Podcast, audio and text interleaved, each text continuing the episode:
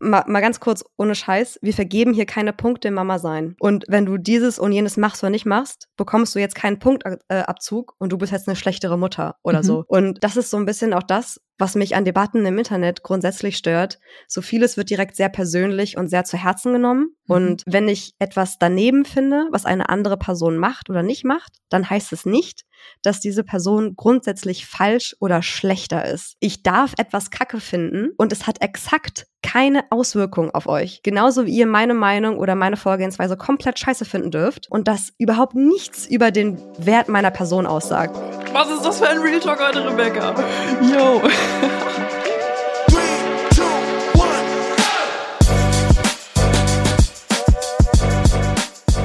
Mama halblang mit Rebecca und Sophia.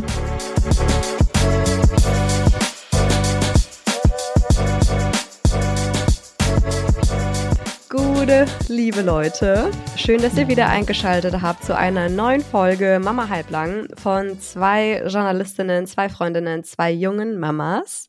Heute machen wir beide auch komplett halblang und quatschen mit euch einfach ein kleines bisschen. Ihr habt uns nämlich über Instagram unter mamahalblang.podcast anonym Fragen gestellt, die wir heute beantworten werden.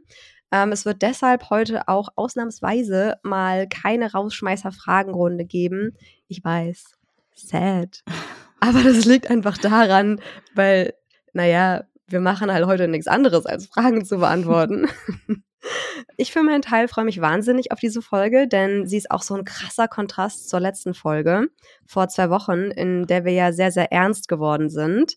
Ähm, wir haben über die Gefahren von Kinderfotos im Netz gesprochen und euer Feedback war wirklich gigantisch. Ich war sehr überrascht weil dieses Folgenthema in einer Umfrage, die wir mal gemacht haben, eigentlich eher unbeliebt war und dass uns dann so viele Nachrichten, Kommentare und neue Follower auch erreicht haben.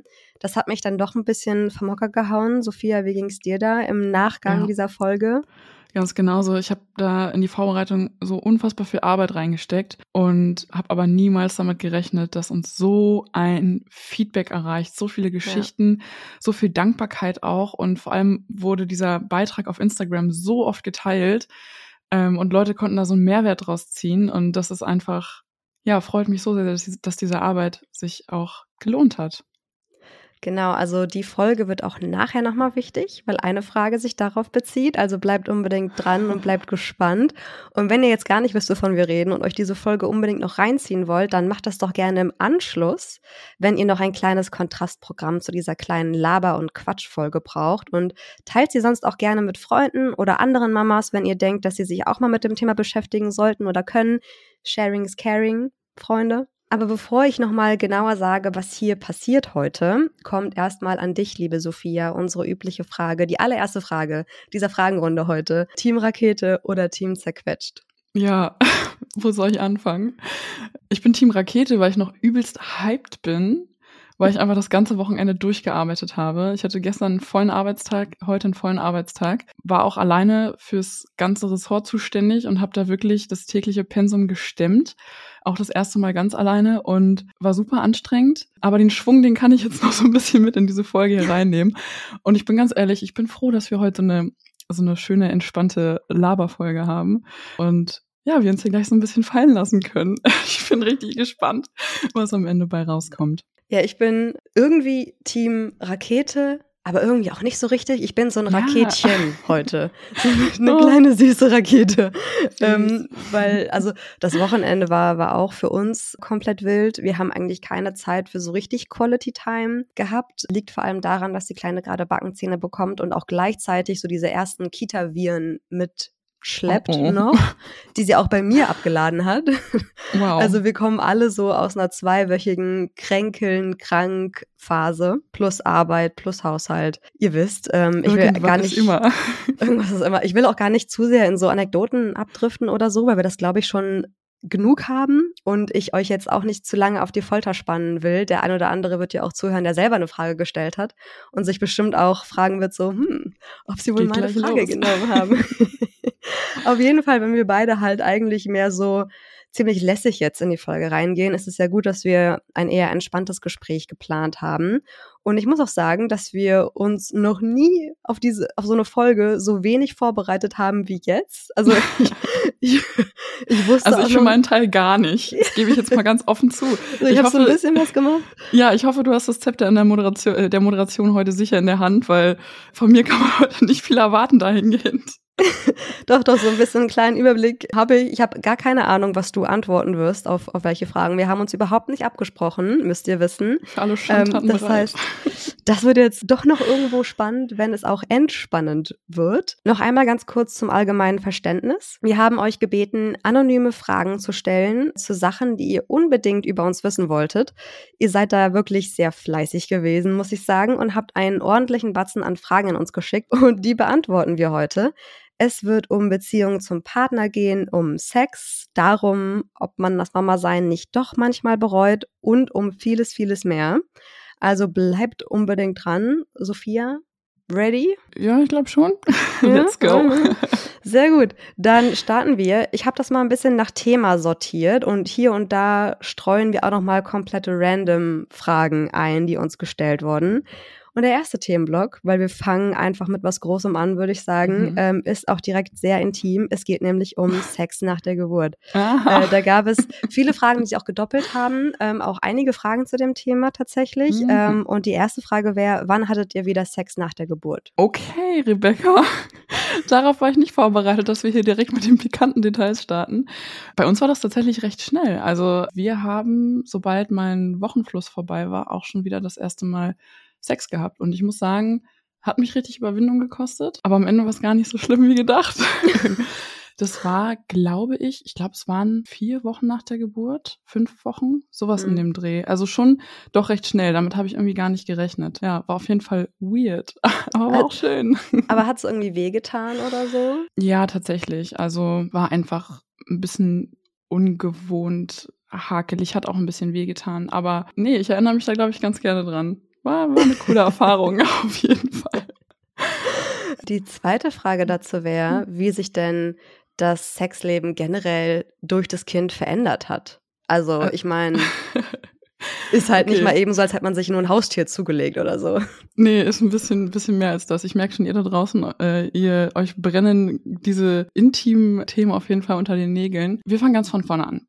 Wenn man, wenn man ein Kind bekommt, einem, einem erzählen ja immer alle von wegen, äh, oh, danach hat man ewig keinen Sex und jahrelang nicht und Flaute im Bett und oh, man muss sich dann ganz dringend irgendwie freie Wochenenden schaffen, damit man auch mal wieder dazu kommt. Bei uns war das ganz anders, habe ich auch in der Kinderwunschfolge schon mal angesprochen. Ähm, unser Sexleben hat sich auf jeden Fall aus meiner Perspektive zum Positiven verändert. Ich denke, mein Mann sieht das auch so, weil der Druck raus ist. Wir hatten ja eine längere Kinderwunschzeit und ja, ich habe halt einfach in den Kalender geschaut, so wann jetzt Geschlechtsverkehr irgendwie ganz ähm, praktisch wäre. kommt. Ja, ganz hilfreich wäre, um schwanger zu werden. Und es wurde immer mehr Mittel zum Zweck. Und ich habe immer nur noch daran gedacht, okay, kommt da jetzt ein Baby bei raus oder nicht?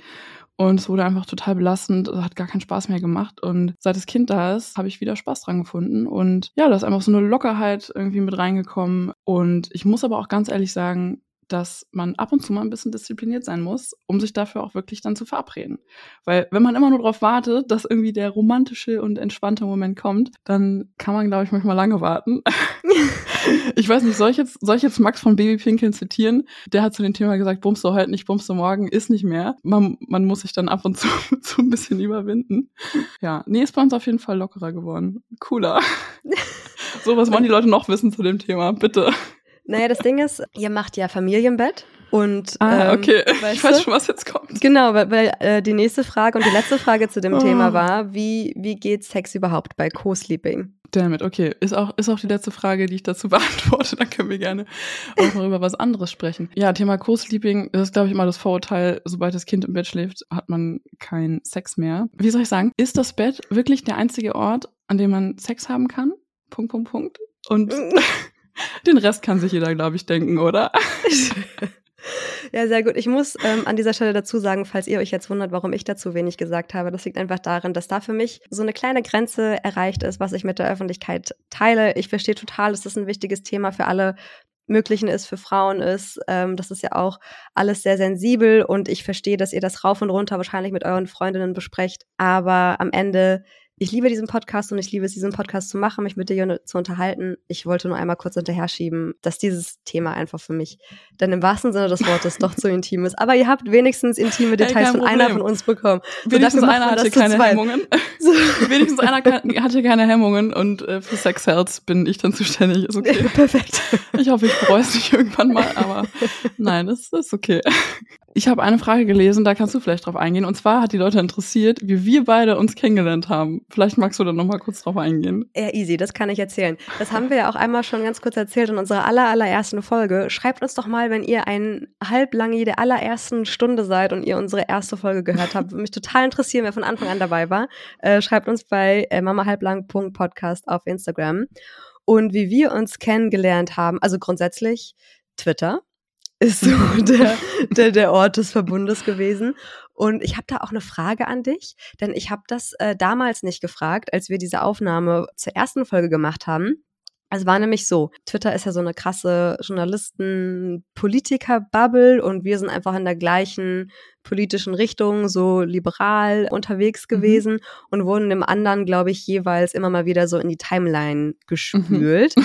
ja. Und ich weiß, dass wir uns irgendwann gegenseitig gefolgt sind und dann du mhm. mir irgendwann nicht mehr, oder? Ich weiß, du bist ja. mir irgendwann mal entfolgt, ne? Ich kann dir auch sagen, warum. Wegen Fußball wahrscheinlich. Zu ne? viel Fußball. Ja, ich wusste Wen interessiert dieser ganze Fußballscheiß? Wirklich. Und dann sieht man mal tagelang gar nichts darüber und dann an einem Abend plötzlich wieder 20 Tweets zu irgendwas. Sorry. Sorry, not sorry. du bist garantiert nicht die Einzige. Nein, aber gut. Oh. So, und dann, äh, dann ist sie mir irgendwann entfolgt, die treulose Tomate hier. Und dann war es so, dass wir vor zwei Jahren relativ zeitgleich beim selben Arbeitgeber angefangen haben. Und mhm. wie man das bei Twitter so macht, man postet in eigener Sache ähm, und verkündet so seine nächsten beruflichen Schritte. Da bin ich dir, beziehungsweise der Tweet ist dir wieder aufgefallen. Mhm. Du bist mir wieder gefolgt und wir haben uns eine Nachricht geschrieben, so, hey, cool, dass du jetzt auch hier anfängst, bla bla bla. Und dann dauerte es aber, glaube ich, noch eine Weile, bis daraus eine richtige Freundschaft entstanden ist, weil es dann bei mir irgendwann darum ging, ich war dann schwanger und dann ging es darum, wer vertritt mich in meiner Position. Und dann hat deine damalige Vorgesetzte gesagt, ja, da ist die hat deinen Namen nicht mal gesagt. Genau, mhm. sie meinte nur, da, da gibt's eine, die ist auch irgendwie Grafikerin in der Ausbildung und die wäre voll perfekt für die Jobbeschreibung und so. Ähm, aber die ist gerade äh, selber schwanger oder geht selber bald in Mutterschutz oder mhm. so, hat sie gesagt. Und dann dachte ich so, hm. Warte mal. Ich glaube, mit Grafikerin, da bist du auf mich gekommen, oder? Ja, also genau. ich war damals nicht in der Ausbildung, ich war schon fertig ausgebildet, aber genau, weil ich halt Grafikerin bin und äh, dann als Redakteurin gearbeitet habe, ist halt so ein ganz gutes Gesamtpaket. Aber voll witzig, darüber bist du auf mich gekommen, dachte, das kann eigentlich genau. nur eine sein. Genau, in der Kombination, Geil. also nicht einfach in Anführungsstrichen nur eine Social-Redakteurin, sondern ja. hat halt eben auch diese grafische Ausbildung. Das kann eigentlich nur Sophia sein. Und wie man das als Millennial so macht, habe ich dich bei Instagram gesucht und gefunden und habe da gesehen, oder wir haben von uns beiden gesehen, dass wir schwanger sind äh, in diesem drei Monatsabstand. Eine echte Romanze im Jahr 2021. du hast so einen schönen Body gepostet mit, äh, oder 2020 haben wir uns kennengelernt, genau. Und du hast einen Body ja. gepostet mit äh, Born in äh, 2021, so ein Ding ja. von H&M, was dann irgendwie genau. jeder auf seinem Profil hatte in dem Jahr. Ähm, ja, very cute. Genau, und dann haben wir einfach angefangen, uns äh, 12.000 Sprachnachrichten am Tag hin und her zu schicken. Ab dem äh, Tag gab es kein Zurück mehr, oder? in einer Länge, die auch irgendwie rekordverdächtig war. Keine Ahnung, und dann war das ja einfach eine Schnapsidee, ne? Und äh, jetzt sitzen wir hier und machen diesen Podcast. Das war unsere kleine Romanze. Und die mhm. nächste Frage geht zu den anderen kleinen Romanzen sozusagen, nämlich um das große Thema Beziehung und wie sich eine Paarbeziehung verändert oder nicht verändert, nachdem ein Kind zur Welt gebracht wurde und ähm, da sind so zwei Fragen, die so relativ ähnlich in der Formulierung sind. Ähm, deswegen würde ich mal kurz beide vorlesen und dann können wir ja darüber diskutieren mhm. oder darüber sprechen oder erzählen mhm. oder wie auch immer. Nämlich einmal, wie hat das Mama-Sein eure Beziehung beeinflusst? Meine Tochter ist gerade acht Wochen alt und mein Mann und ich haben uns noch nie so oft gestritten und so wenig geküsst wie in dieser Zeit. Ich fordere viel Verständnis von ihm ein und er verlangt klare Kommunikation, aber er soll es doch selber sehen. Zweite Frage. Wie schafft ihr es, mit eurem Partner ein Team oder sogar ein stärkeres Team zu bleiben? Ich habe auch eine kurze Zündschnur durch Schlafmangel und mache meinem Mann leider oft Vorwürfe. Möchtest du zuerst oder soll ich? Ja, ich kann gerne anfangen. Ich denke, dass das Thema Partnerschaft und Beziehung generell so der Dauerbrenner ist, wenn man Kinder hat. Ich kann aus eigener Erfahrung sagen, dass Beziehung einfach etwas ist, was sich immer wieder verändert und da kommen einfach immer wieder neue Konfliktsituationen auf einen zu. Und ich für mich und mein Ehemann haben immer wieder neue Konfliktfelder. Und das ist einfach so ein Ding, dass wir uns seit der Geburt durchgehend, dass wir immer wieder Sachen neu aushandeln müssen und da immer wieder Konflikte auf uns zukommen. Es ist nicht so, dass immer Friede, Freude, Eierkuchen ist. Ähm, von daher hat es unsere Beziehung dahingehend beeinflusst, dass sie einfach noch mehr beansprucht wird und wir einfach noch besseres Team sein müssen, noch mehr kommunizieren müssen, noch mehr unsere Bedürfnisse offenlegen müssen. Wir streiten uns nicht unbedingt mehr so, aber es sind einfach ganz andere Konflikte und so ein bisschen fundamentaler auch in manchen Bereichen. Kannst du ein ähm, Beispiel ähm, nennen? Also bei uns Thema Haushalt richtig akut geworden mit Kind. Das ist einfach, wenn man wenn man ein Baby hat, was wo noch nicht so viel Zeug rumliegt, dann dann geht das noch. Aber wir haben jetzt ein Kleinkind, äh, unser Sohn ist anderthalb Jahre alt und der nimmt halt einfach die komplette Bude auseinander. Und das ist wirklich, man räumt an einer Ecke auf und an der nächsten bricht das Chaos wieder aus. Und das ist so ein Ding, da streiten wir uns immer wieder drum. Äh, wirklich Haushalt, Ordnung, alle Sachen, die im Haushalt so zu tun sind. Und ja, wir schaffen es aber auch immer wieder neue Regelungen zu treffen so und aber das ist halt einfach ein dynamischer Prozess, weißt du, es mhm. reicht halt nicht, dass man irgendwas einmal abgesprochen hat und dann funktioniert das so für immer.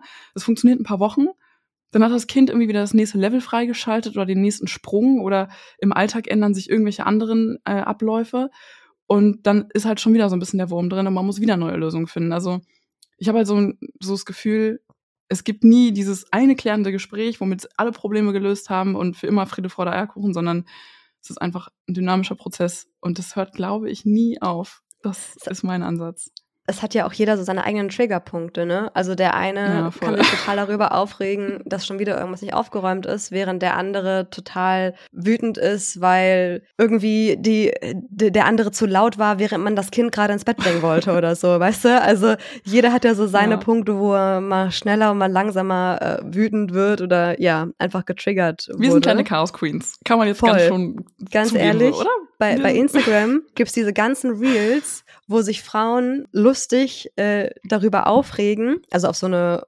komödische Art und Weise. Komödisch ist kein Wort. Komödiantische, ähm, oder? Ja, genau. Dass die ähm, Männer so ihre Wäsche nicht in den Wäschekorb schmeißen, sondern so genau, kurz davor, oder alle so, Schränke hm. offen lassen. Und ich denke mir so, ich ja. bin das. Ups. Das, ja, das auch leider. so, ich meine, bei, bei diesen Reels muss man das eigentlich alles immer umdrehen. Ja, ähm, wir schicken uns ja auch immer gegenseitig, ne, mit ja. äh, freundlichen, mitleidigen Grüßen an unsere Ehemänner. Mich stört's ja, halt auch überhaupt nicht, wenn in der Küche mal irgendwie noch der Abwasch von gestern da irgendwie dann über Nacht da liegt und ich dann, klar, kommt man morgens lieber in eine aufgeräumte Küche mhm. ähm, und denkt sich so, ah ja, ich kann frisch in den Tag starten. Aber es ist auch nicht so, dass dieses Bedürfnis bei mir so hoch ist, dass ich mich abends noch vom Sofa kratzen würde, wenn ich alleine leben würde. Weiß voll, was du meinst. Bei mir ist halt mittlerweile so eine richtig krasse Disziplin eingekehrt. Also ich genieße es mittlerweile auch morgens, wenn ich früh aufstehe und die Küche ist sauber. Aber wenn mein Mann mal nicht da ist, was ab und zu mal vorkommt, dass er auf Dienstreise ist, dann mache ich das ganz bewusst, dass ich es liegen lasse, weil einfach weil ich kann und weil mich niemand stresst. Geht mir auch so, aber als ja. es bei uns letztens der Fall war und, ähm, und mein Mann nicht da war, ist mir auch aufgefallen, wie ich trotzdem angefangen habe, alles aufzuräumen. Ich dachte so, warte Rebecca. Ja, was ist los mit oder? dir? Oh, was? Doch irgendwie reif geworden. Man stellt sich halt aufeinander ein, so, ne? Aber. Ja, die letzten sechs Jahre haben auch Spuren bei mir hinterlassen, not gonna lie.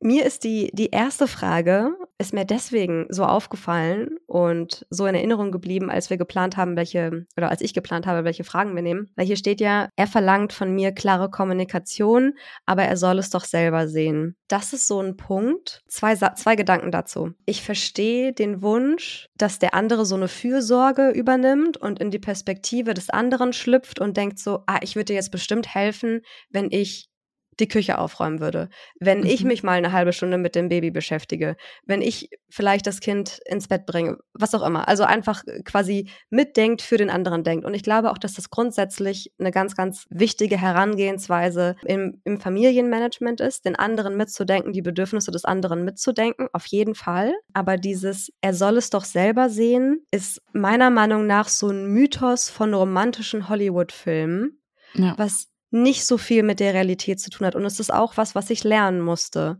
Niemand, und das haben wir ja auch mhm. vor zwei, drei Folgen schon mal angesprochen, niemand liest seine Gedanken.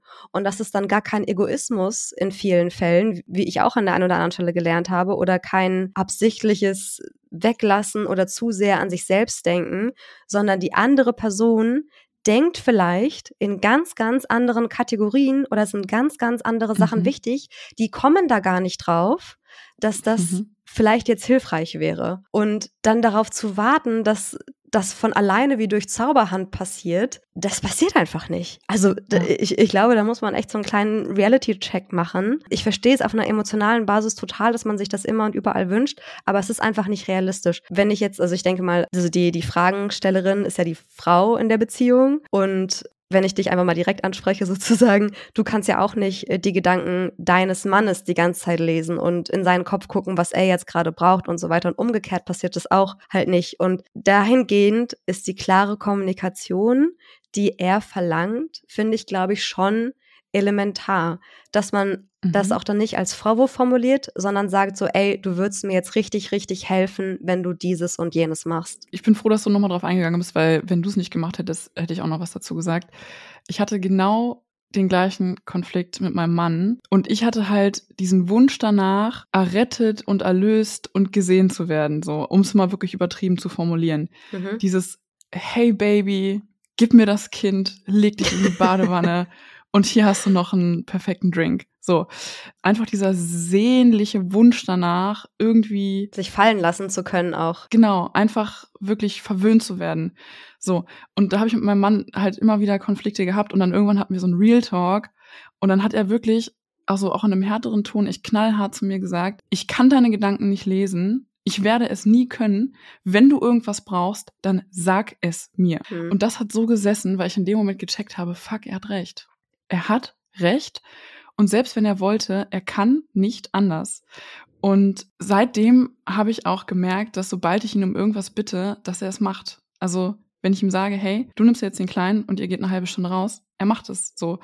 Ja. Und ja, es kostet Kraft. Ja, man möchte manchmal einfach irgendwie diese Fürsorge erleben und dass der andere Gedanken lesen kann. Und aber es geht halt im Alltag nicht immer so. Und Kommunikation ist key.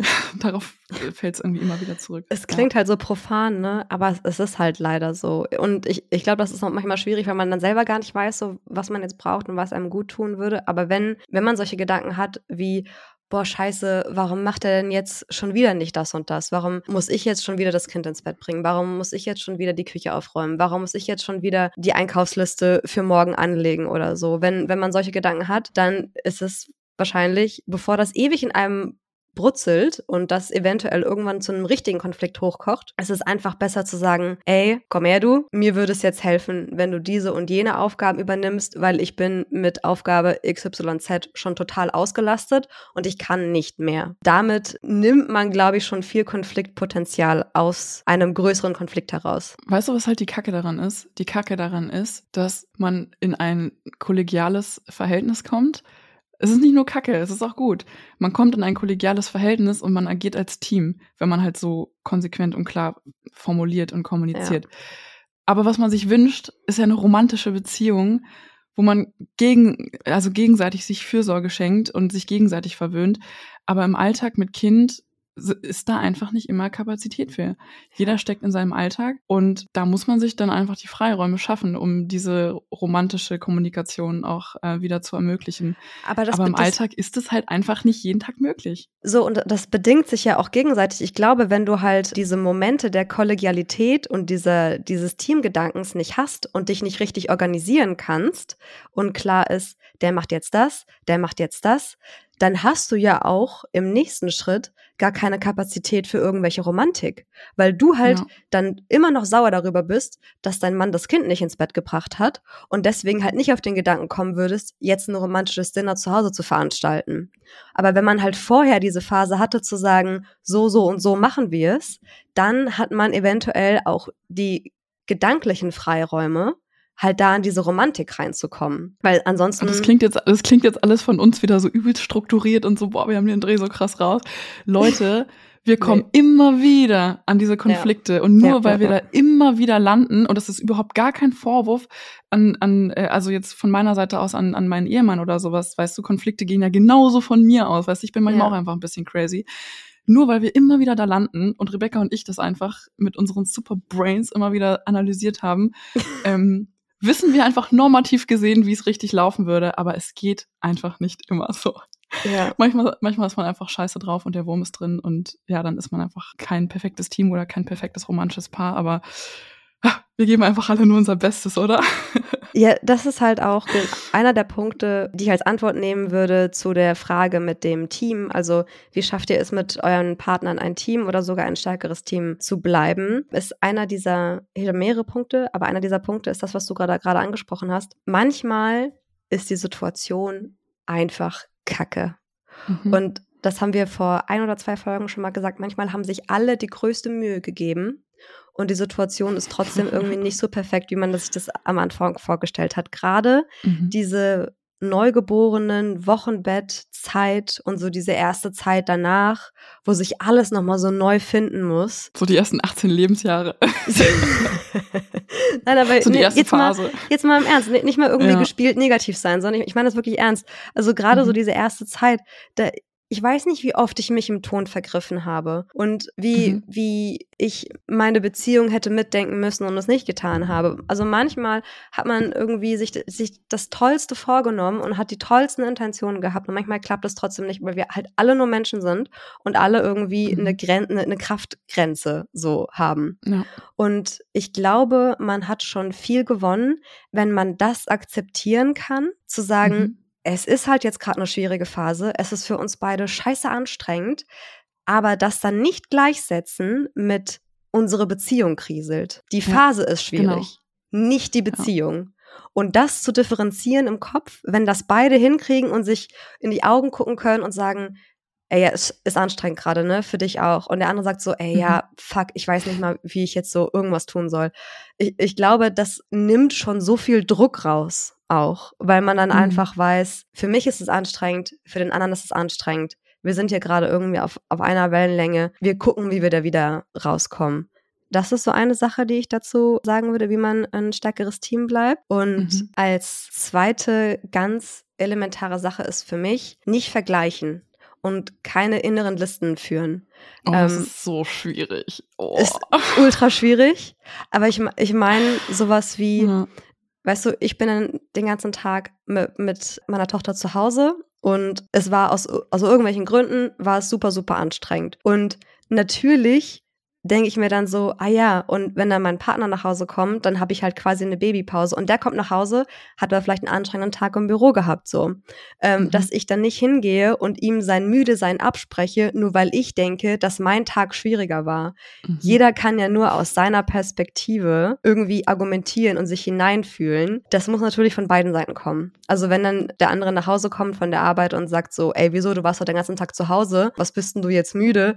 Schwierig ist ein Geben und Nehmen, mhm. muss von beiden Seiten kommen. Das muss auch so kommuniziert werden. Aber das ist, glaube ich, auch so ein Schlüsselpunkt. Wie siehst du das? Ja, komplett. Und das sind auch so, das ist auch so der Punkt, wo bei meinem Mann und mir schon echt richtig fiese Konflikte entstanden sind. So dieses Leid gegeneinander aufwiegen und sowas. Mhm. Ich würde jetzt behaupten, dass das eher tendenziell so ein bisschen von ihm immer ausgeht.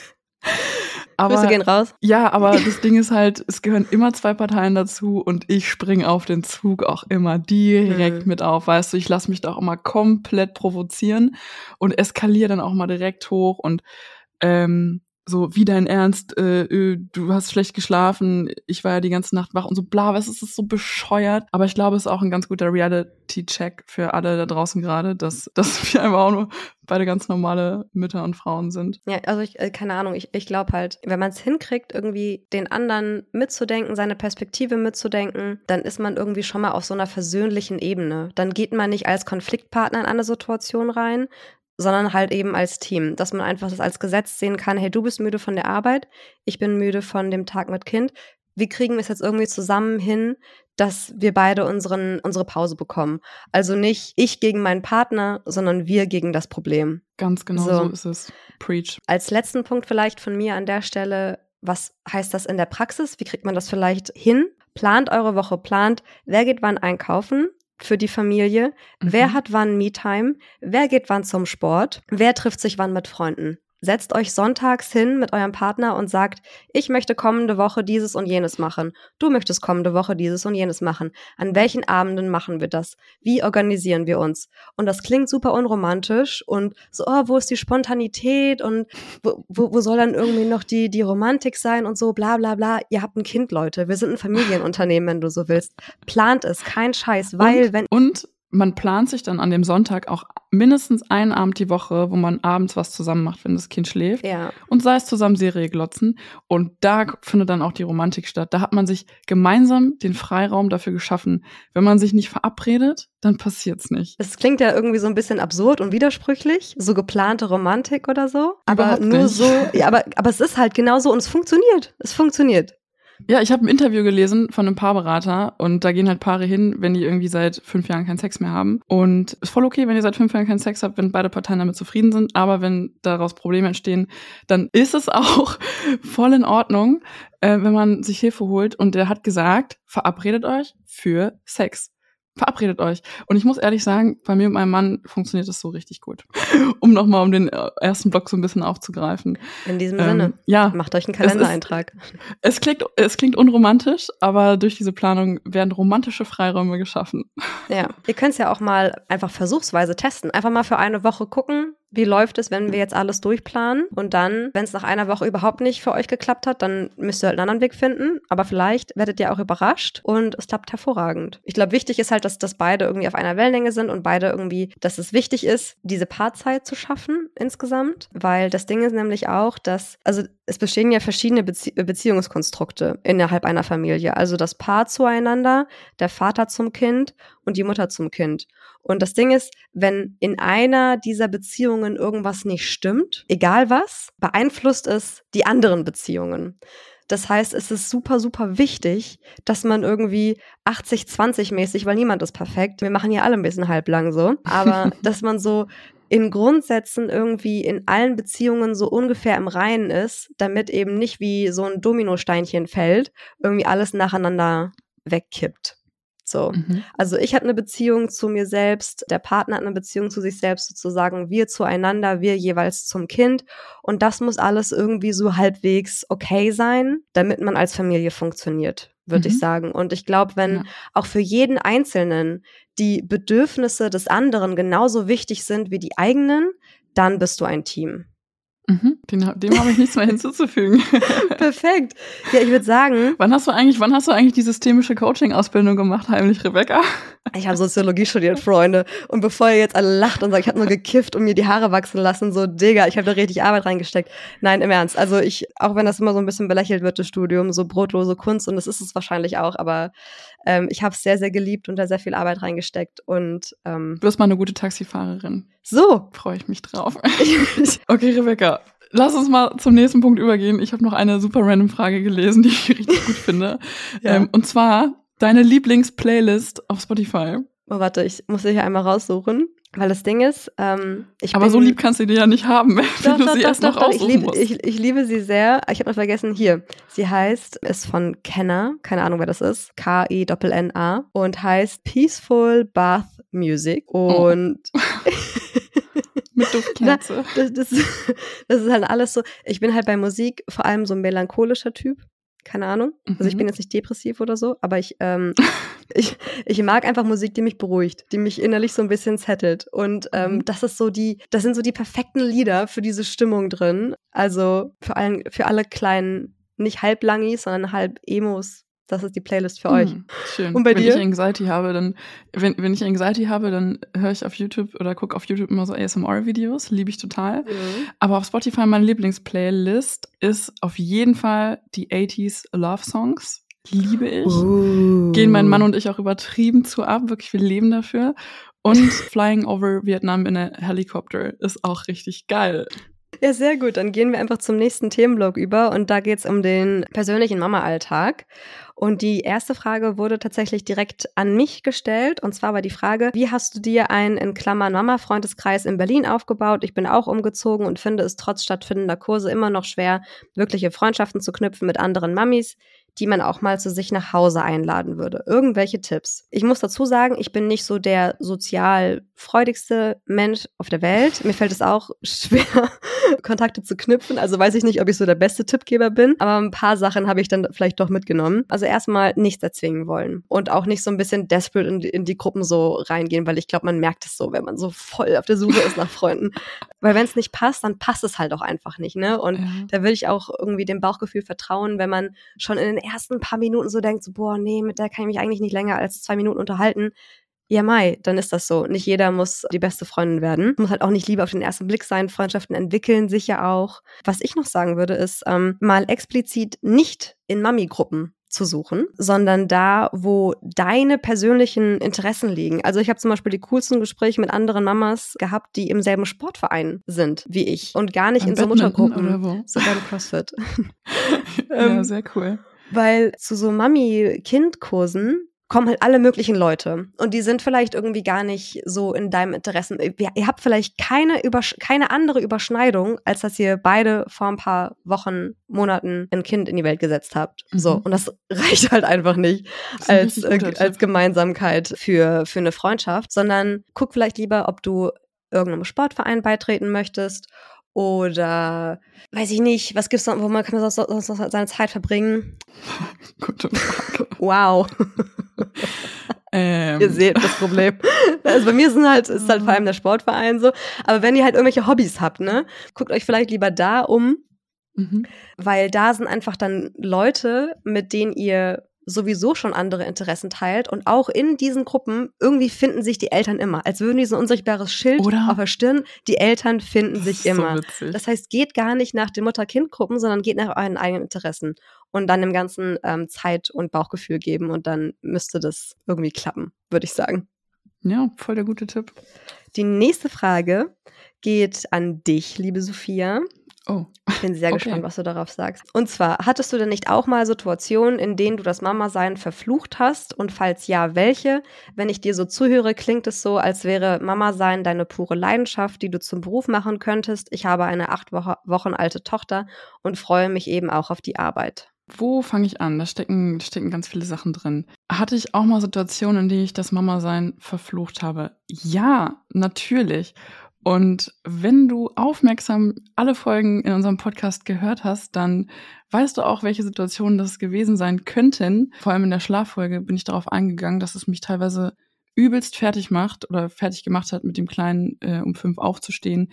Oder er Phasen hatte, wo er nachts ein, zwei, drei Stunden einfach fröhlich wach war. Da gab es wirklich Situationen, die mich einfach völlig zerschmettert haben. Dann ganz andere normale Mama-Situationen, wenn irgendwie gerade so eine Zahnungsphase oder sowas ist und den ganzen Tag schlechte Laune ist, den ganzen Tag gequengelt, irgendwie auch schlecht geschlafen.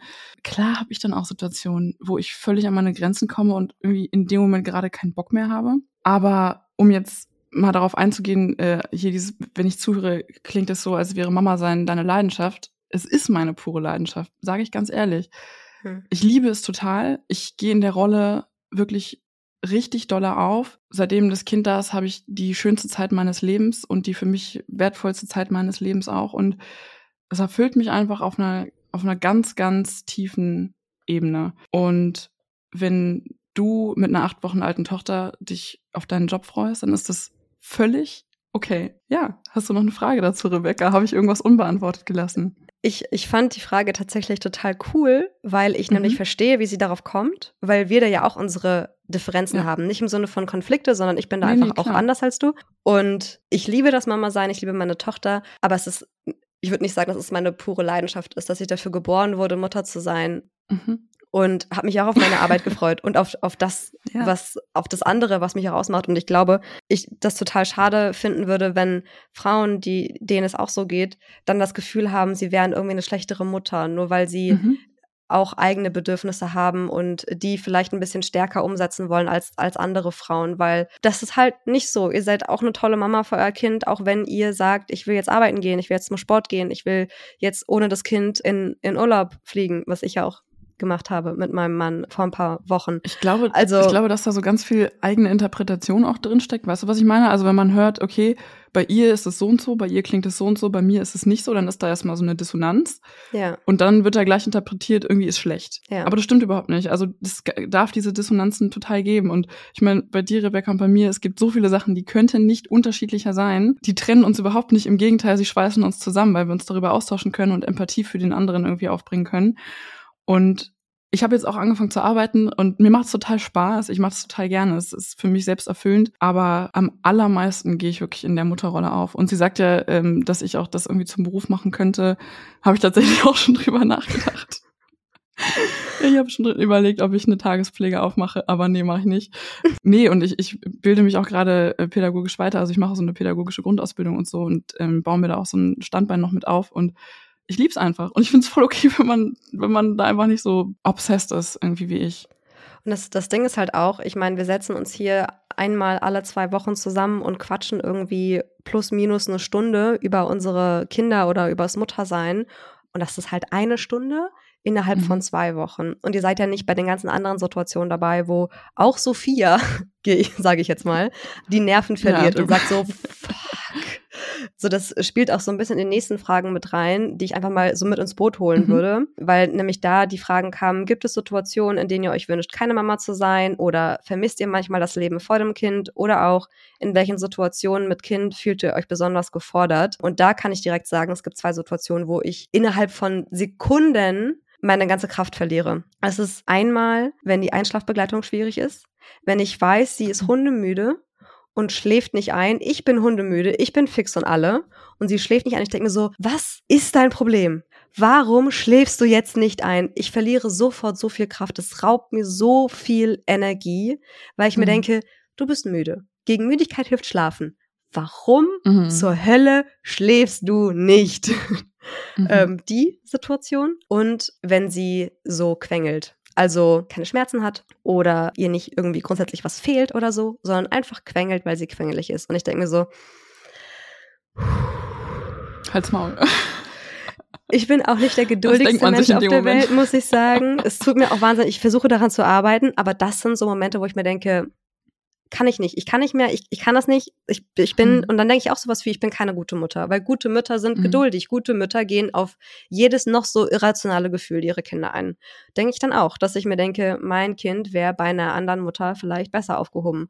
Nur in der Situation, irgendwann fange ich mich wieder. Aber in der Situation denke ich mir so, so ich, oder wenn sie dann doch irgendwann schläft und ich dann eine Sekunde mich gesammelt habe, sitze ich auf der Couch und und denke so, ja, scheiße, Rebecca, du warst schon wieder ungeduldig. Du warst schon, mhm. hast sie schon wieder nicht so liebevoll vielleicht in den Schlaf begleitet, wie du es gern getan hättest. Und hab dann ein mega schlechtes Gewissen. Und ich nehme es mir jedes Mal vor, anders zu reagieren. Und manchmal schaffe ich es auch, wenn ich vorher einfach ausgeruht bin, wenn ich vielleicht auch irgendwie einen Me-Time-Tag hatte oder so und meine Kraftreserven einfach voll sind. Aber es passiert halt auch genauso oft, dass ich ungeduldig bin und es nicht so liebevoll mache, wie ich es gerne tue. Und dann sitze ich da und fühle mich richtig, richtig schlecht, sage ich ganz ehrlich. Und es geht mir dann auch überhaupt nicht gut, weil ich mir dann denke, du warst gerade nicht die Mutter, von der du denkst, sie sein zu müssen oder die ich auch gerne wäre. Da bin ich besonders gefordert, fühle mich überfordert und die Frage war auch, wie oft kommt es vor? Nach meinem Geschmack ein bisschen zu oft. Also ja, keine mhm. Ahnung, ich bin halt auch nur ein Mensch, aber es ist halt, äh, das fällt mir besonders schwer. Also. Bist du vielleicht ein bisschen streng mit dir? Ja, kann gut sein, aber das reflektiere ich auch erst danach so in der mhm. Situation ist es dann trotzdem halt, du reagierst emotional und eben nicht rational. Und dann denkt mein Gehirn nicht, oh Rebecca, du bist gerade zu streng mit dir, sondern mein Gehirn denkt, ich bin fucking müde, du bist fucking müde, schlaf doch endlich. Mutter sein ist einem nicht angeboren. Also mir schon mhm. gar nicht. So, also ich, das, sagen ja auch, also das, das, das nervt mich. Das ist gut, dass du den Spruch sagst. Dieser Spruch, den finde ich so scheiße. Dieses Ja, Mutterinstinkt und ja, das, das hat man halt irgendwie im Gefühl oder das, die, ja, einfach dieser Gedanke, dass man Mutter wird und alles kann und weiß und, und die Bedürfnisse des Kindes kennt und immer sofort befriedigen kann, ist halt kompletter Bullshit. Es gibt halt so viele Situationen, wo man halt, ja, wenn das eigene Glas nicht voll ist, wenn man für seine eigenen Bedürfnisse nicht gesorgt hat oder es einfach nicht, nicht ging, wenn man dann halt so scheiße reagiert, was man dann am Ende immer bereut, man braucht halt irgendwie Handlungsalternativen so und die hat man halt einfach nicht angeboren, weißt du, was ich meine? Also ja. so, wenn mein Kind irgendwas nicht haben darf und ich Nein sage und das halt einen Wutanfall bekommt, so, wie soll ich reagieren? Woher soll ich das wissen? Das ist nicht angeboren. Und da kommen wir auch wieder darauf zurück, dass einem oft, einem oft einfach dieses Dorf fehlt und diese Großfamilie wo einfach Wissen weitergegeben wird und wo man dann diese Unterstützung hat, so. Ja. Weil man wird nur kacke und ungeduldig, wenn es einem selbst nicht gut geht. Also das ist jedenfalls meine Erfahrung, so ist es bei mir jedenfalls. Das mit diesen ultra anstrengenden Einschlafbegleitungen, das haben wir Gott sei Dank nicht mehr. Bei mir, was mich so extrem, extrem beansprucht, ist, ähm, ich still ja auch noch und auch nachts. Und wenn ich nachts wirklich gefühlt Dauerstille, das, da habe ich auch gar keinen Bock mehr drauf. Auch tagsüber. Es gibt so Tage, wo der so unfassbar viel nuckeln möchte und an meine Brust möchte und meine Nähe sucht und gefühlt den ganzen Tag auf mir rumturnt, auf dem Arm ist, auf mir rumturnt, was auch immer und auch viel äh, an der Brust trinken möchte. Und da bin ich körperlich so beansprucht, dass ich, wenn mein Mann nach Hause kommt, ihm wirklich nur das Kind in die Hand drücke und sage so, und bitte, bitte lass mich einfach alle in Ruhe. Sprich mich nicht ja. an, fass mich nicht an, gar nichts. Und dann kann ich auch keinen Körperkontakt oder sowas ertragen. Da will ich einfach nur in Ruhe gelassen werden. Das ist so diese krasse körperliche Beanspruchung, die ich irgendwie habe, weil mein Kind einfach ein übelstes Klammeräffchen ist. So, da komme ich hart an meine Grenzen. So und das Stillen ist auch einfach anstrengend, obwohl ich es auch immer noch sehr gerne mache. Aber da komme ich momentan so öfter auch meine Grenzen und habe manchmal auch nicht mehr so richtig Bock drauf. Aber wir machen gerade die Eingewöhnung bei der Tagesmutter, deswegen ist das gerade Abstillen gerade kein Thema für uns. Ähm, aber vielleicht in naher Zukunft. Mal schauen. Ihr habt uns natürlich auch tausendmal gefragt, ob eine Folge zur Kita-Eingewöhnung kommt. Auch gewünscht wurde ein kritisches Blick aufs System, weil wir so gut kritisch sein können. Vielen lieben Dank. Das ist auch das, was wir hier und da mal transportieren wollen. Habe ich und auch gedacht, ja. Ja, wirklich. Tausend Dank. Also es freut uns unfassbar, wenn das wirklich auch da draußen ankommt, weil ja, wir haben natürlich einen gewissen professionellen Anspruch auch an diesen Podcast. Jetzt nicht in jeder Folge, so wie in dieser Laberfolge, aber vor allem auch in der letzten Folge, wo wir wirklich so, ja, diesen, diesen Anspruch an uns hatten. Und natürlich kommt eine Folge zur Kita- und Tagesmuttereingewöhnung, selbstverständlich. Gebt uns dann noch ein bisschen Zeit. Aber ja, das wird ein ganz großes Thema. Da kommen wir nochmal auf euch dann zurück. Ist auf jeden Fall in the making, würde ich sagen. Jo. Dann steppen wir mal weiter zur nächsten Frage, würde ich sagen. Und zwar ganz spannend. Hättet ihr euch lieber das jeweils andere Geschlecht für euer Kind gewünscht? Ja, tatsächlich. Also mein Mann und ich haben immer ein Mädchen visualisiert in unseren Träumen und Vorstellungen. Und Dein Mann rastet doch immer mega aus, wenn, wenn ähm, meine Tochter da ist. Das ja, ist so mega cute. So sehr. Letztens warst du ja bei uns, da haben wir ja die Kooperation für echte Mamas aufgenommen. Und da ist er ja mittags nach Hause gekommen und war übelst enttäuscht, dass seine Tochter nicht mit dabei war. sie in der Kita Kam war. so rein, dachte so, äh, wo ist die Kleine? So, oh, die ist in der Kita, so, oh, oh je. Also, hätte auch nicht kommen brauchen, so. ja, wirklich, mega süß. Und wir haben immer eine Tochter visualisiert und ähm, dann haben wir erfahren, dass es ein Junge wird und wir haben uns trotzdem sehr gefreut und dann ist uns auch ganz spontan ein Name eingefallen und also ich kann mir vorstellen, auch Jungsmama zu bleiben, dass wir auch noch mehr Jungs kriegen, aber meinem Mann wünsche ich eine Tochter, weil ich kann mir ihn sehr gut mit einer Tochter vorstellen oder das ist auch so eine ja, romantische Vorstellung von mir auf jeden Fall.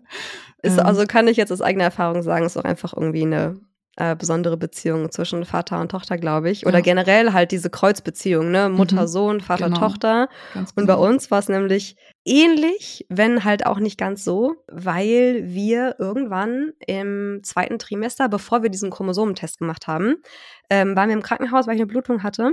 Und dann wurde ein Ultraschall gemacht und dann meinte der Arzt so, ja, äh, ich kann hier zu einer 70-prozentigen Wahrscheinlichkeit sagen, welch, welches Geschlecht das Kind hat, ob ich es dann wissen möchte. Und ich meinte so, ja, ich würde es gern wissen. Und dann meinte der, es wäre ein Junge. Und dann waren wir ganz, ganz lange auf einen Jungen eingestellt. Und es ist uns auch überhaupt nicht schwer gefallen, uns einen Jungennamen auszusuchen. Hm. Dann habe ich diesen Chromosomentest äh, machen lassen, einfach um auch nochmal das Geschlecht zu bestätigen, aber halt auch um die ganzen, äh, die Krankheiten, die ja theoretisch möglich wären, einmal durchzugehen. Und habe dann ein paar Wochen später einen Anruf von meiner Frauenärztin bekommen und sie meinte, ja, soll ich Ihnen das Geschlecht am Telefon sagen oder kommen Sie da nochmal rein? Und ich meinte so, nee, sagen Sie es mir gerne am Telefon. Und dann hat sie gesagt, es wäre, es ist ein Mädchen. Und ich muss dazu sagen, oh. ich bin auch super schlecht darin, vor fremden Menschen irgendwie Gefühle zu zeigen und dann auch noch am, am Telefon. Und ich meine, glaube ich, nur sowas wie, ah, cool oder so.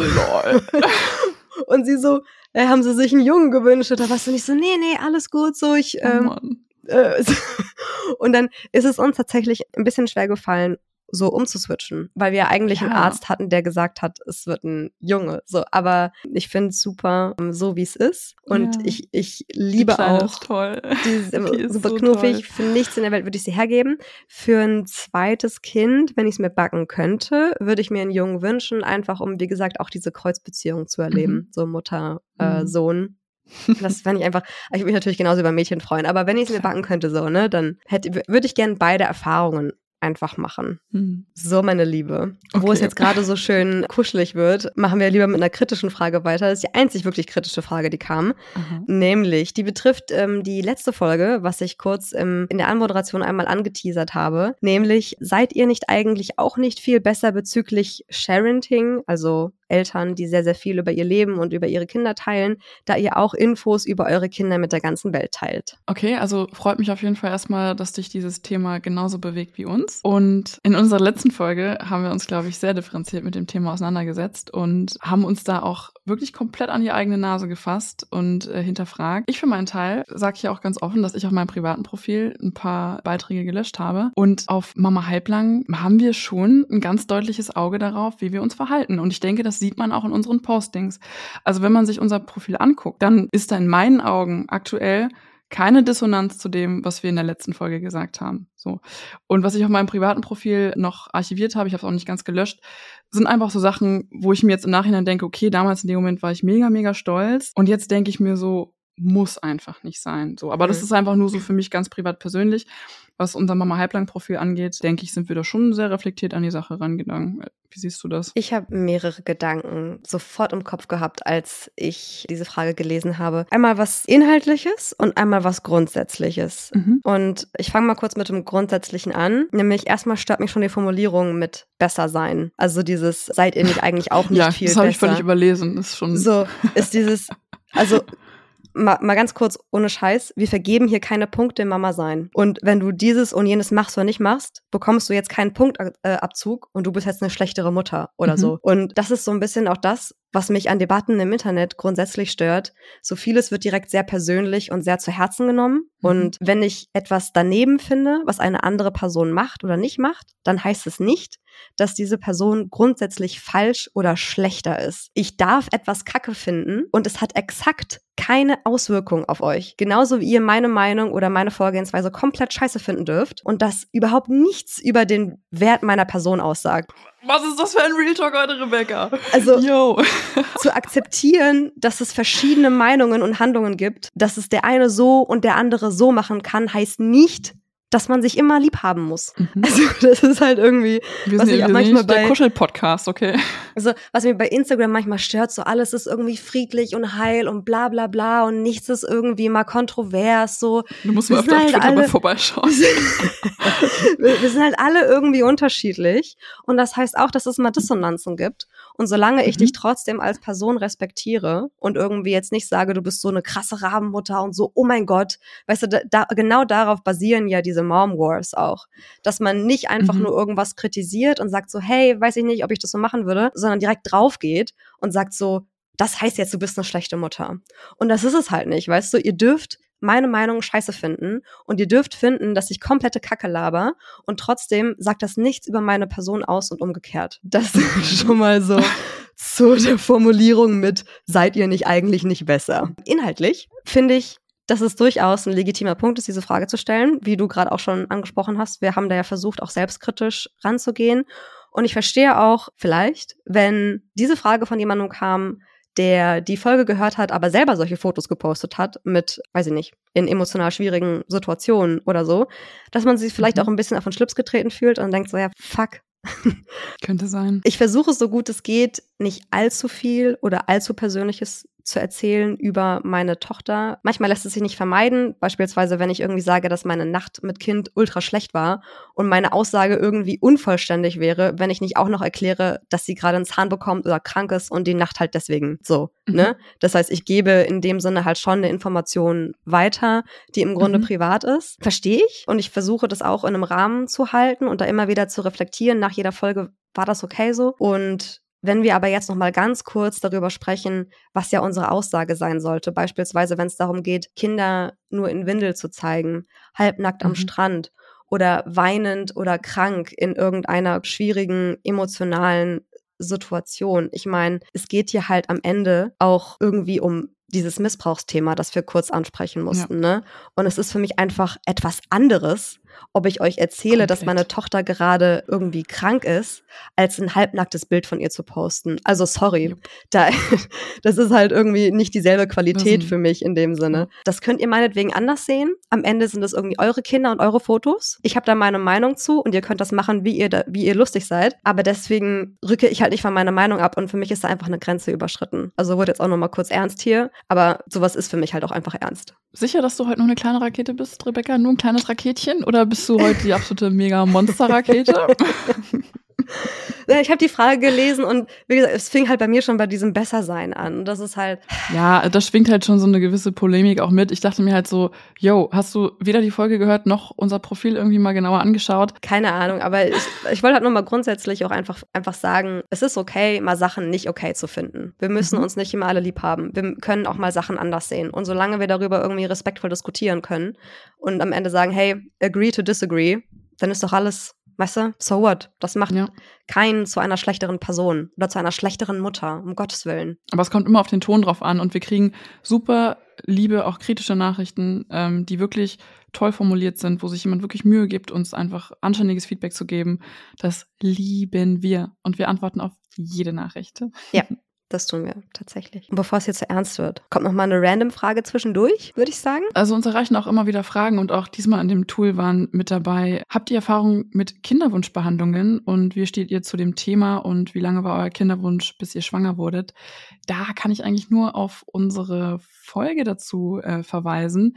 Ich hatte eine längere Kinderwunschzeit und ich hatte auch Fehlgeburten, ich hatte eine Eileiterschwangerschaft. Da müsst ihr mal ein bisschen runterscrollen und da könnt ihr die Folge dazu hören. Dazu haben wir auch super viel Feedback bekommen und wir hatten auch ein Interview mit einer Kinderwunschmedizinerin, einer Reproduktionsmedizinerin, die hat uns ähm, alle brennenden Fragen beantwortet und hört doch da einfach mal rein, würde ich vorschlagen, oder? Hätte ich fast nichts hinzuzufügen. Arbeit und Finanzielles wäre so das, der, der nächste große Themenblock. Und zwar seid ihr eurem Arbeitgeber gegenüber offen damit umgegangen, dass es Wunschkinder waren oder war es mehr so ein Ups, weil ihr ja erzählt habt, dass der Vertrag erst zu frisch war und kam da je dumme Reaktionen? Finde ich eine mega gute Frage und ähm, bin ich auch sofort dran hängen geblieben, habe mich richtig zum Nachdenken angeregt, muss ich sagen, weil die Frage so viel über Arbeitsklima, Arbeitsumfeld aussagt und auch unsere Rolle als Frau und ähm, Mutter irgendwie im beruflichen Kontext. Und ich für meinen Teil kann antworten, ich habe die Nachricht total glücklich überbracht und mein Chef hat sich gefreut und wollte sofort das erste Ultraschallbild sehen. ähm, oh, hm, du, wir haben, wir haben schon immer eine, eine sehr enge persönliche Beziehung irgendwie so zueinander okay, gehabt. Okay. Ähm, also ich stelle mir halt nur gerade dann irgendwie ähm, so einen älteren Typen vor oder so, der so sagt, so, nein, zeig doch mal dein Ultraschallbild. Nein, nein, nicht der Chefchef, -Chef, sondern Ressortleiter, weißt du? Also nee, deswegen, also ähm, einfach eine freundschaftliche Beziehung so äh, im ganzen Team. Und nee, hat sich total gefreut. Und ja, deswegen, da habe ich mir keine Gedanken gemacht und es kam auch keine dumme Reaktion. Ich habe total positives Feedback bekommen, da bin ich sehr, sehr glücklich und dankbar drüber. Und ich weiß aber auch, dass es nicht überall so ist. Also ich weiß, dass viele, viele Frauen diese Nachricht mit ganz, ganz, ganz großen Bauchschmerzen überbringen.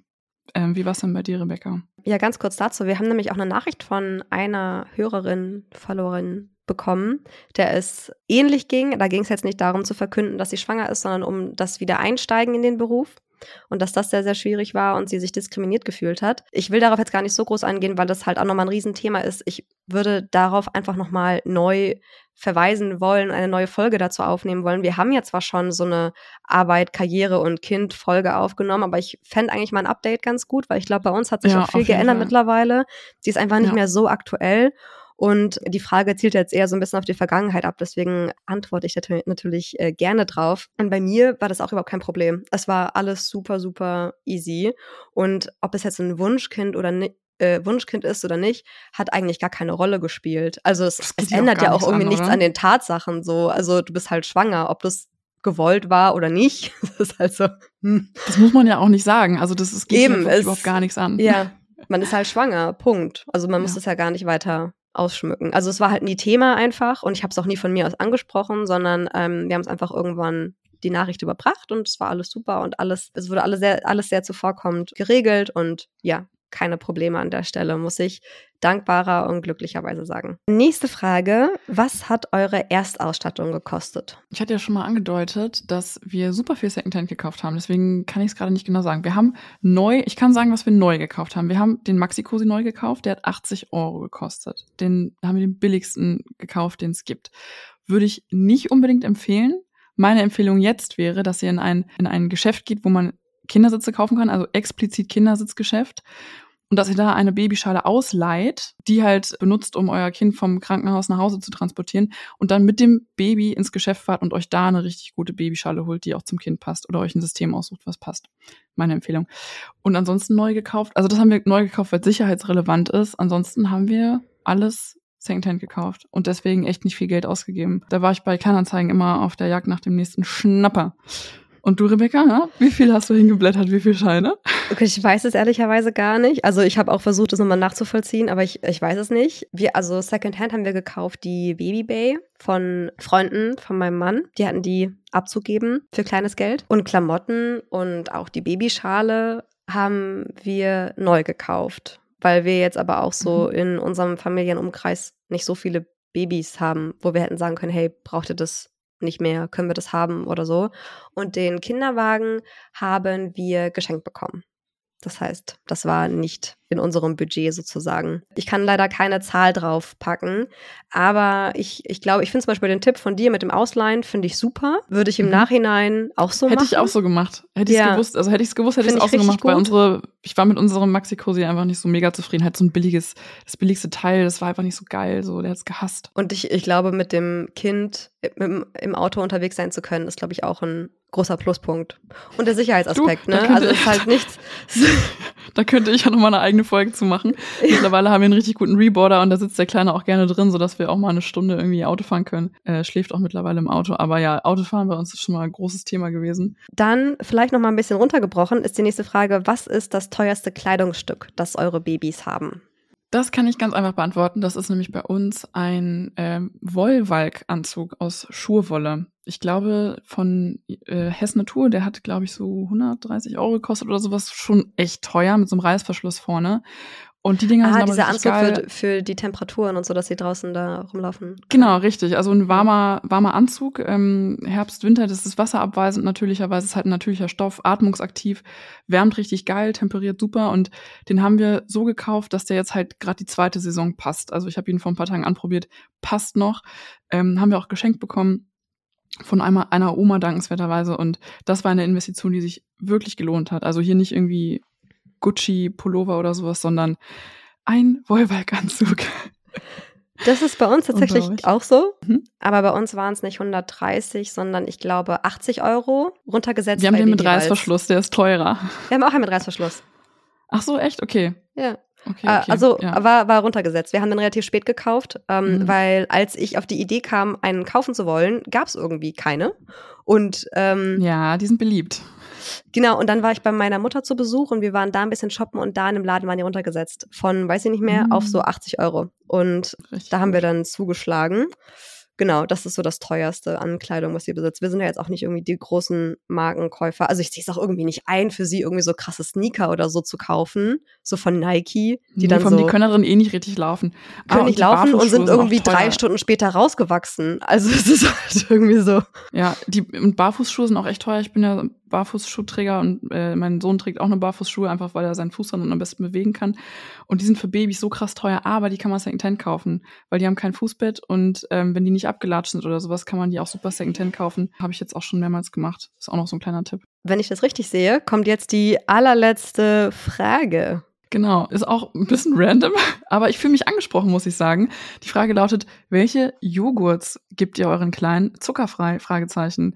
Also, mein Kind liebt griechischen Joghurt, den mit Vollfett, der ist hier der absolute Dauerbrenner. Ist natürlicherweise kein Zucker drin, aber ich bin da überhaupt nicht so, dass ich mich da stressen lasse. Also, wenn ich mal einen Joghurt da habe, wo Zucker drin ist, dann kriegt er halt den. Oder wenn wir irgendwo anders sind und da ist ein Joghurt mit Zucker, dann kriegt er den. Das ist also, wir stressen uns da gar nicht, was das angeht. Ich bin der Meinung, alle Lebensmittel sollten irgendwie erlaubt sein und die Dosis macht das Gift. Welchen, welche Joghurts gibt es bei euch? Kann ich eigentlich nur unterschreiben. Sie kriegt auch so einfach so Naturjoghurt, 3,8 Prozent ja. Fett, so. Ich äh, muss aber dazu sagen, ich bin auch selber nicht so ein krasser Joghurtesser, also im Sinne von so Erdbeerjoghurt, Kirschjoghurt oder so. Also wir haben das natürlicherweise irgendwie gar nicht ähm, im Kühlschrank, nicht weil wir explizit dagegen sind, sondern weil wir es einfach selber nicht unbedingt essen. Ich glaube, ich habe mich auch als Kind so krass an Fruchtzwergen satt gegessen, dass ich für mhm. den Rest meines Lebens ausgesorgt habe. Wir haben auch immer diese, diese, weil bei den Fruchtzwergen gab es doch mal eine Weile diese Plastiksticks mit dazu. Mit dann Eis, kannst du die so reinstecken und Eis machen. Fand ich super.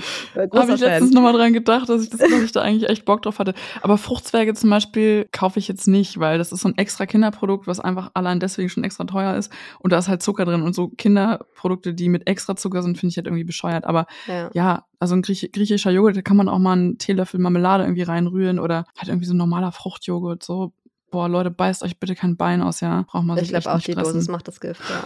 Und dann hatten wir noch eine random Frage. Habt ihr seit der Geburt Konzentrationsschwächen, Wortfindungsstörungen etc.? Ja. Alleine das fällt mir schon so schwer auszusprechen. Definitiv, ja, natürlich. Voll. Und Rebecca, können wir bitte irgendwie zum Ende kommen? Ich kann langsam auch nicht mehr so viel zur Konzentration. Ich sag's dir, nee, Save ist bei mir auch so. Manchmal brauche ich einfach ewig lange, um meinen Satz zu beenden. Und ich denke mir so, warum will sich jemals irgendwer wieder mit mir unterhalten. Aber wer will mich äh, jemals ja. wieder einstellen, so irgendwie jobmäßig? Ja. ja, nein, nein, auf jeden Fall. Ist auch tagesformabhängig, mal schlimmer, mal, mal, ich wollte gerade sagen, mal schlimmer, mal schlechter. Alles klar. Okay. Gute Nacht. Gut. Ist auch spät jetzt. Nee, perfekte Überleitung, weil ich würde einfach sagen, wir haben jetzt einfach so viele Fragen beantwortet. Wir sind auch echt richtig mhm. intim geworden. Du vor allem halt auch, weil ich mich einfach. Im Team ähm, sind wir intim geworden. Oha, äh, weil ich mich einfach super frech äh, rausgezogen habe. Ich hoffe, ihr verzeiht. Normalerweise würde hier jetzt die Rauschmeißer-Fragenrunde kommen. Ist ja jetzt nicht der Fall. Sorry. Aber wir haben ja super viele Fragen beantwortet. Und falls ihr jetzt zuhört, aber keine Frage gestellt habt, dann folgt uns doch bei Instagram unter mamahalblang.podcast, denn ich bin mir sicher, dass wir das irgendwann mal wiederholen werden oder wir auch einfach bei Instagram nochmal ein Q&A durchführen werden, ja. falls einfach noch Fragen offen geblieben sind oder so. Da hab ich voll Bock drauf. Und für diejenigen, die sich eine thematische Folge gewünscht haben, da kommt ganz, ganz bald wieder etwas für euch. Macht euch da keine Sorgen. Wir hoffen, ihr hattet trotzdem Spaß an dieser Folge und habt das ein oder andere vielleicht auch mitgenommen. Und bis dahin machen wir alle halblang.